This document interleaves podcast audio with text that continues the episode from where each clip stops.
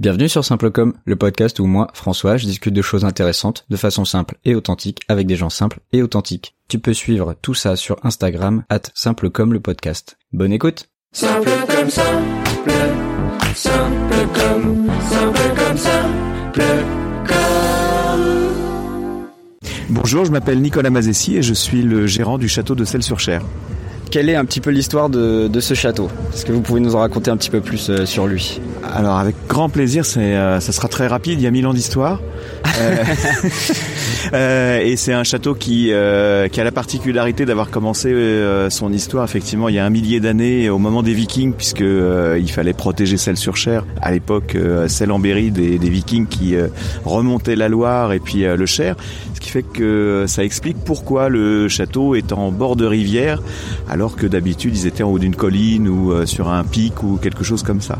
Et euh, ensuite s'en sont suivis mille ans de, euh, de péripéties. Alors euh, il y a eu un premier château médiéval qui a duré jusqu'à l'arrivée de euh, Richard Cœur de Lion qui remontait des croisades, qui avait des soucis avec le seigneur du lieu et qui a brûlé le château euh, pendant qu'il n'était pas là. Et euh, il y a eu ensuite une deuxième euh, forteresse euh, médiévale avec des un donjon en pierre de 30 mètres de haut et euh, qui avait pour but de verrouiller vraiment euh, euh, tout le nœud de communication qui était à l'époque Celles-sur-Cher. Et euh, ce deuxième château, alors il a la particularité d'avoir été fondé par Robert de Courtenay, qui était le cousin de Philippe Auguste, et surtout bouteiller du roi de France. Et ça, ça m'intéresse au, au plus haut point, puisque aujourd'hui le château produit son vin, donc euh, son propre, à son chai, son propre vin. Donc ça nous permet de nous ancrer dans dans l'histoire. Ouais, l'histoire se perpétue. C'est ça, et euh, donc euh, on est le euh, la continuité de huit siècles de, de production viticole et vinicole ici euh, au château. Et euh, donc cette forteresse médiévale, elle a été utilisée par la, la guerre de Cent Ans. Elle a été capturée par le prince noir, libérée par du Guesclin, visitée deux fois par Jeanne d'Arc. Euh, Ensuite, pendant les guerres de religion, prise, reprise, etc., avant d'être brûlée par euh, les protestants, ce qui a permis, euh, au moment de la Renaissance, donc au début du XVIIe siècle, de euh, construire un château de type Renaissance qu'on voit encore aujourd'hui, puisque quand vous arrivez au château de Celles-sur-Cher, euh, sur la gauche, vous avez euh, vraiment une empreinte médiévale, et devant vous, vous avez surtout la présence de- du château Renaissance avec ses pavillons euh, pierre et briques, style Louis XIII, comme Place des Vosges à Paris, puisque c'est le même architecte. Et euh, là, l'objectif de ce château, c'était vraiment de euh, d'asseoir la puissance de- du seigneur du lieu, euh, Philippe de Béthune. C'est ensuite un château qui a souffert de euh, la Révolution et surtout de l'Empire, parce que à l'époque les gens avaient besoin de matériaux et comme il était plus Ouais. très vivable à l'intérieur, habitable, euh, donc ils ont démantelé euh, les deux tiers des bâtiments pour euh, vendre de la pierre, euh, des tuiles, du bois, des choses comme ça. Et ensuite il nous est arrivé jusqu'à maintenant avec euh, une dernière période de souffrance entre 2000 et 2012 où il a été complètement abandonné euh, suite à un projet qui n'a pas pu voir le jour en 2000 et donc euh, s'en sont suivis euh, un peu plus d'une dizaine d'années d'abandon et, euh, et puis un début de pillage qui heureusement a été arrêté. Et nous on est arrivé ici le 12 décembre 2012 à 12h12 Euh, on a repris le château euh, donc en 2012 et euh, ça nous voilà c'est comme ça qu'on a qu'on est arrivé de- sur les lieux et avec la volonté de faire revivre euh, ce lieu euh, au travers de la visite du château de la découverte de son histoire Ouais. de l'événementiel et de la production de produits euh, euh, ici dans le château donc typiquement du vin et on fait aussi un peu de miel Ah, parfait. bah, pour protéger les abeilles Eh ben beaucoup d'histoires que euh, on ignorait, je pense, ou que peut-être pas mal de bénévoles ignoraient. euh, et je pense que ce sera très important de savoir euh, où ils mettent les pieds et où est-ce que ce festival euh, est organisé. Et euh, j'invite tout le monde à regarder vraiment le château parce qu'on voit vraiment très bien les deux parties différentes que vous nous avez expliquées. Sachant euh, qu'il a beaucoup souffert aussi euh, au 20e, enfin depuis le, le- la Révolution et surtout au 20e siècle et début 21e siècle avec son abandon, il n'y a pas eu d'entretien, il y a des toits qui se sont effondrés, etc. Donc vraiment, euh, il faut lui redonner vie et un événement comme euh, Tendre Estival qu'on est en train de vivre en ce moment, c'est ce qui permet de ramener de la vie et, euh, et de lui offrir un avenir. Et bah justement, vous me tendez une perche euh, parfaite pour euh, un petit peu reprendre et revenir sur euh, sur l'histoire maintenant qui vous lie avec le tendre estival. Comment ça s'est fait? Quand est-ce qu'ils sont venus toquer à la porte? Quelle a été votre première réaction? Et à la vue du projet ensuite, comment s'est mis en place ce partenariat? Alors c'était fin 2020 Euh, donc on était au fond du trou avec nos pelles, on creusait et euh, on avait perdu tout espoir de euh, voilà de rouvrir le château dans l'immédiat. Et quand euh, j'ai été contacté par Moisette Lefebvre, qui est la, la présidente des euh, Compagnons de Philippe de Béthune, qui est l'association qui nous aide à euh, valoriser le château et à faire vivre le château, eh bien, je, je voilà, j'étais pas sûr d'avoir d'avoir une proposition sérieuse parce que faut se souvenir que fin 2020, le monde s'était arrêté le 17 Ouais. mars, et depuis, bon, de temps en temps, on nous rouvrait, ensuite on fermait, mais pour un petit château comme nous, ça n'avait pas changé énormément de choses. Ensuite, en plus, on, était vraiment sur euh, les, euh, les conséquences du premier confinement et euh, le manque d'entretien, la réduction de l'équipe, l'abandon de plein de projets.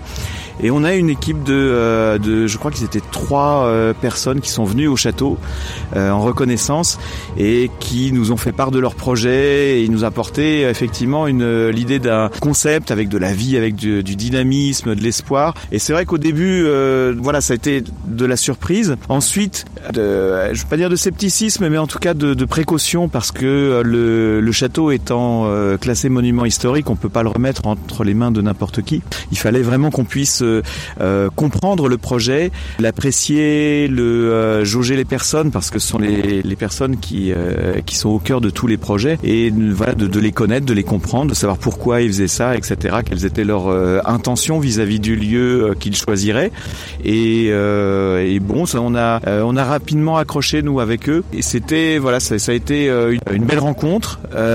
Ensuite, c'est passé quelques semaines le temps qu'ils puissent affiner le, le projet et puis nous faire une, une proposition. Nous, il fallait qu'on puisse affiner également ce qu'on pouvait leur proposer, voir euh, si tout ça pouvait euh, coïncider, cohabiter. Et on a été convaincus par les personnes surtout.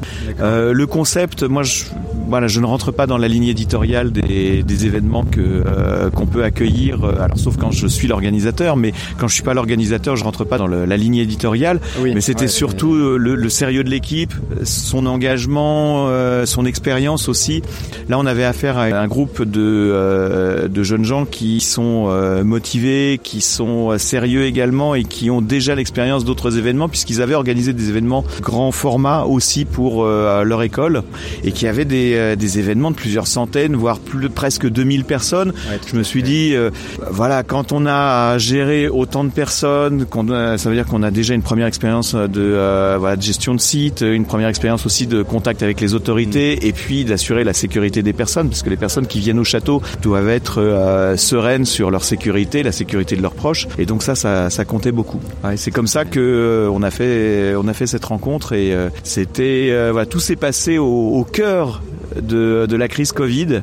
Ouais, ouais. Et, nous, c'était une main tendue quoi. aussi. Ouais. Ouais. C'était une main tendue vers nous.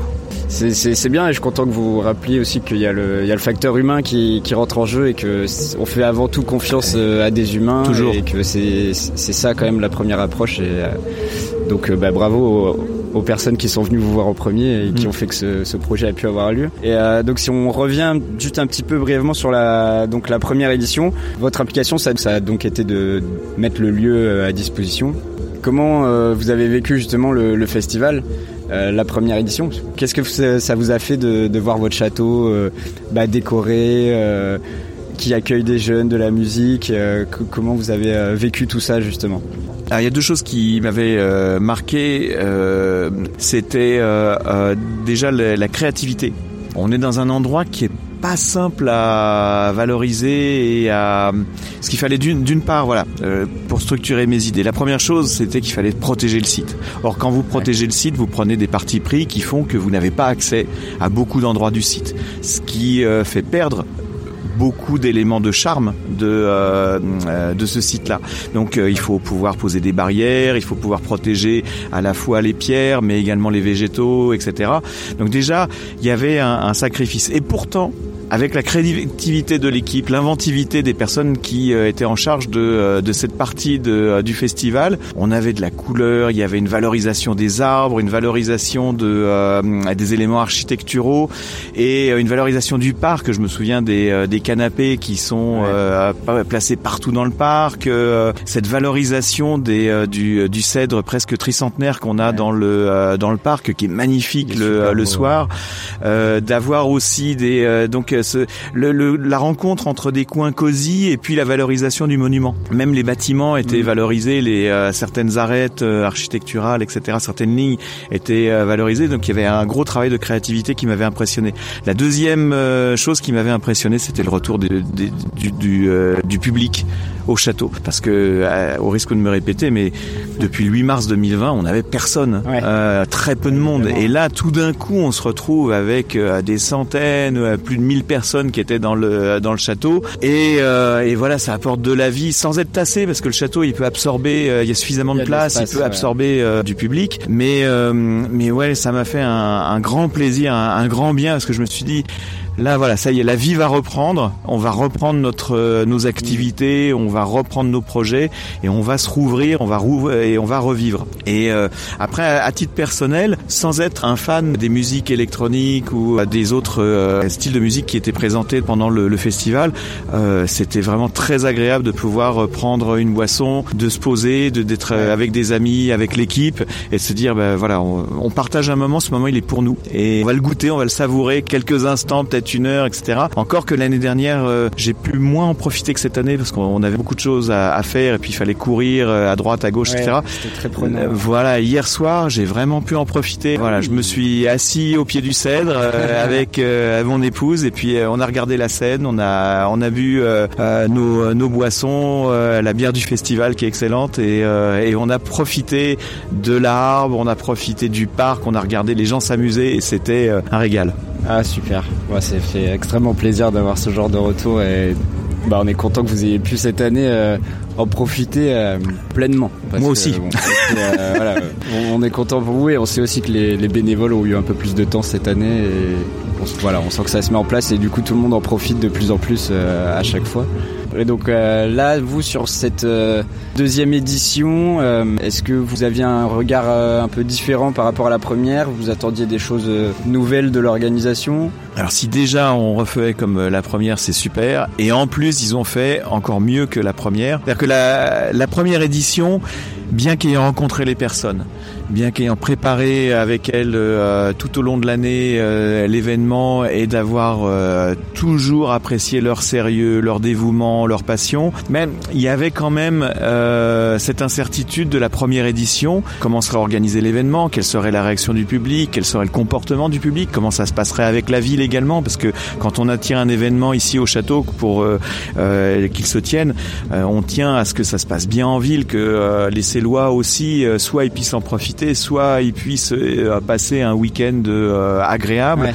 sans perturbation et autres. Et euh, donc l'année dernière, j'avais quand même cette incertitude-là qui a été très vite calmée et, et rassurée. Et là, cette année, bah, c'était encore mieux que l'année dernière parce que déjà c'était encore mieux. Ça a été vraiment très bien organisé, si tant est que ça, ça puisse être mieux que l'année dernière.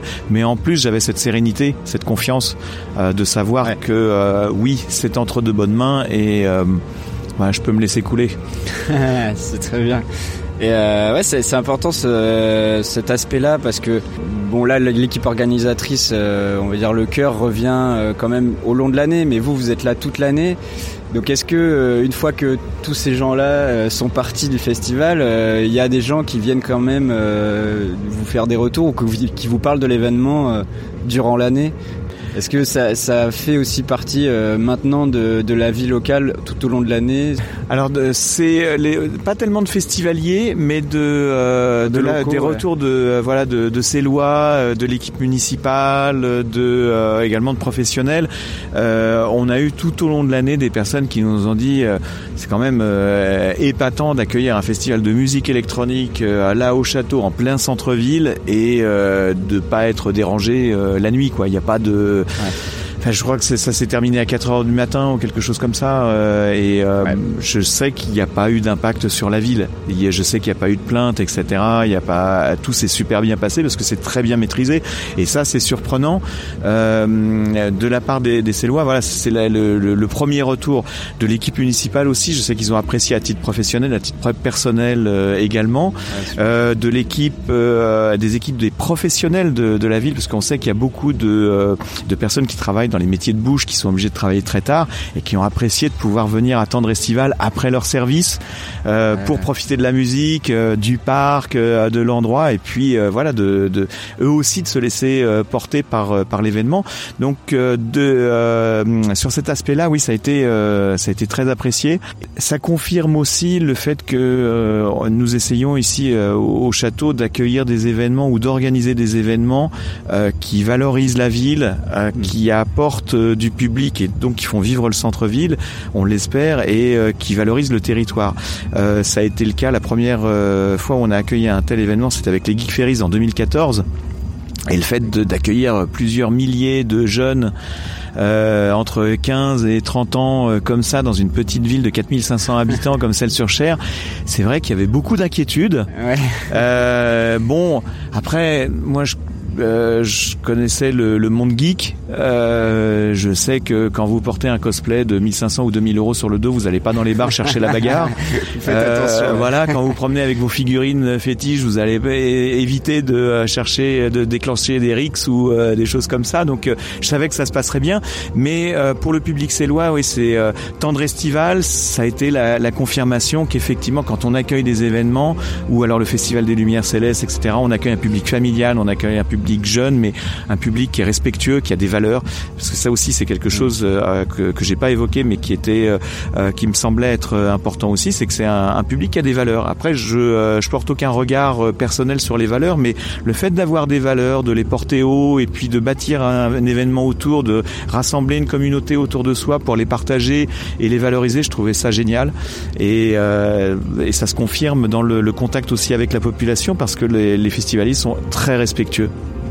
Ah ben, merci pour tous les festivaliers. Ah mais c'est vrai, ils le sont, hein, vraiment. Euh. C'est super d'avoir de, ces retours-là. Mm. Bah, pour finir, pour clôturer euh, un petit peu ce, retour sur le festival et l'histoire que vous avez avec euh, le, le Tendre Estival maintenant, est-ce que vous auriez un dernier mot à adresser à l'équipe organisatrice et aux bénévoles qui, qui, font que ce festival a lieu? Alors euh, oui, revenez. euh, voilà, je euh, j'espère, euh, je pense, hein, parce que ça a, des, ça a été dit dans la presse qu'une troisième édition est envisagée. Et au-delà de tout autre aspect, le fait d'avoir ce moment de bienveillance au sortir de l'été pour affronter les, tous les événements qu'on va avoir à la rentrée, en fin d'année, etc. C'est génial. Donc on en a tous besoin. nous au château, j'inclus l'équipe, les bénévoles. On a besoin de ce contact avec des personnes qui ont envie de, s'amuser et d'être bienveillantes avec les autres. J'inclus également euh, les Célois parce que on a passé euh, tous un moment difficile pendant le, Covid. Voilà, septembre 2021.